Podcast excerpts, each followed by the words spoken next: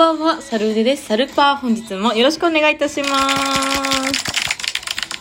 最近、もうめちゃめちゃラジオを聞いてるんですけど、いろんな方のラジオをもちろん聞いてはいるんですけど、中でも最近すっごくハマってしまったのが、ハライチのターン、ハライチさんがやってるラジオなんですけども、もう去年の年末ぐらいから一気にもう爆上がりしてしまいまして、で、中でも、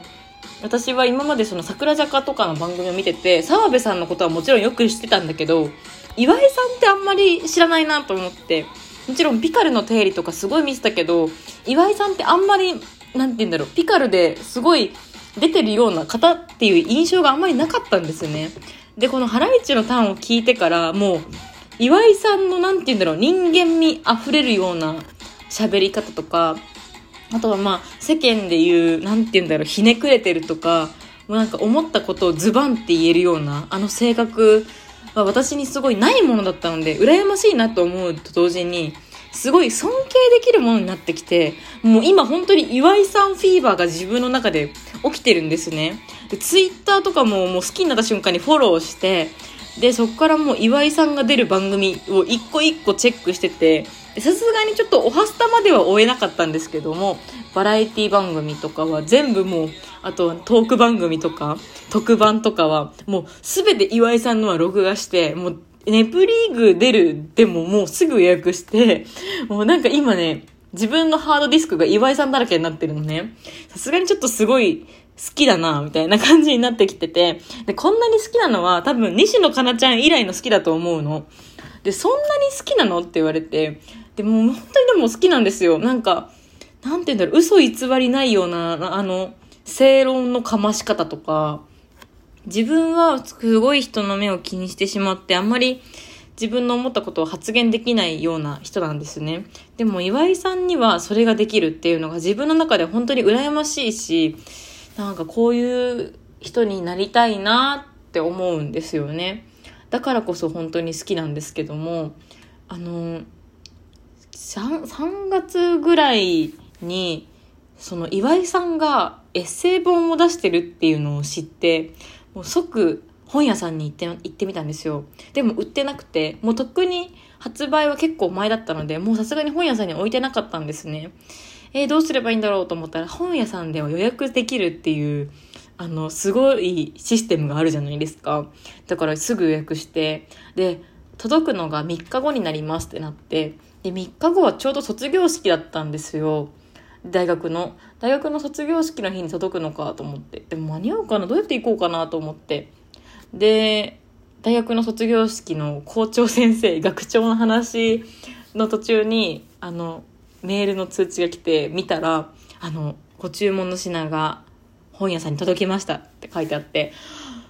よし、今日の帰り絶対行くと思って、袴のまま、ごめん、ちょっとあの、需要があるからって言って、もう長年4年間お世話になった友と校舎に別れを告げ、さっそうと本屋さんに袴姿で向かう私は本当に、当時本当にマジで恋をしてたんだなと思って、岩井さんの本を迎えに行って、で、なんか周りの人とかも、あの子卒業式だったんだね、みたいな感じの目で見られながら、本屋さんで、あの、ありがとうございますって言って岩井さんの本読んで、もう本当に嬉しかったですね。もう、あ、岩井さんだと思って。で、そこから、あの、まあ、本とかも読ませていただいて、で、まあそこから毎週ラジオは聞いて、で、岩井さんが出る番組とかの告知があったらすぐ予約して、もう、ああ、なんか岩井さん好きだなと思って、だんだんそれが家族にもバレ始めてて、お前ほんと岩井好きだなとか妹とかも言ってくるんですよ。でも本当に好きだから撮るわけだし、なんかまたテレビの予約をしようとしてる私に向かって妹が、どうせ岩井だろとか言ってきたり、もうでもそのくらい私の中では岩井さんがなんか自分の中の全てになってて、なんか本当にいいなと思ってて。で、この前ですよ。ついこの前。あの、本日のハライチのターンでは重大発表がありますってなって。え、なんだろうと思ったら、最後に、あの、ハライチの単独ライブをやりますってなって、やったと思って、ついに岩井さんに会えるかもしれないって言って。で、抽選なんだって、やっぱり。本当にやっぱり。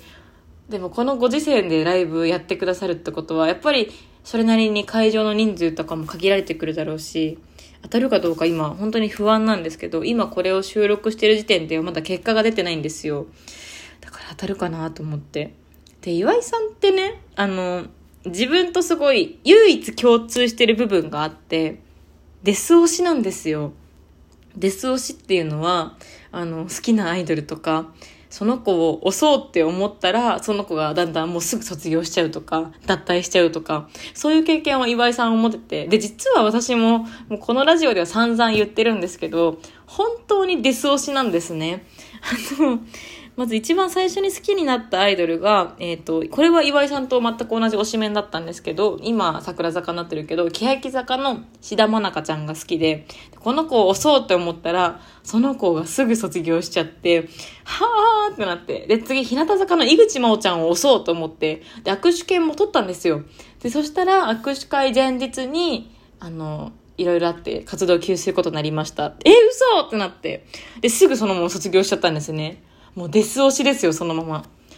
もうどんどんデス推しが始まって。で、極めつけは西野カナちゃんの活動休止ね。もう10年間大好きだった西野カナちゃんが活動休止して、もうめちゃめちゃ落ち込んだりとかして、デス推しがどんどん発動されていくわけですよ。で、次、志田愛香ちゃんの次に好きになった子が佐藤しおりちゃんだったんですけど、佐藤しおりちゃん卒業していきまして、もうマジでデス推しだなって改めて感じて、で、妹も桜坂がすごい好きなんで、お前絶対もう今後アイドル押すなよって言われるぐらいなんですよ。で、妹はね、羽生瑞穂ちゃんっていうメンバーが好きなんですけど、岩井さんも羽生瑞穂ちゃんのことがすごい好きなんですよ。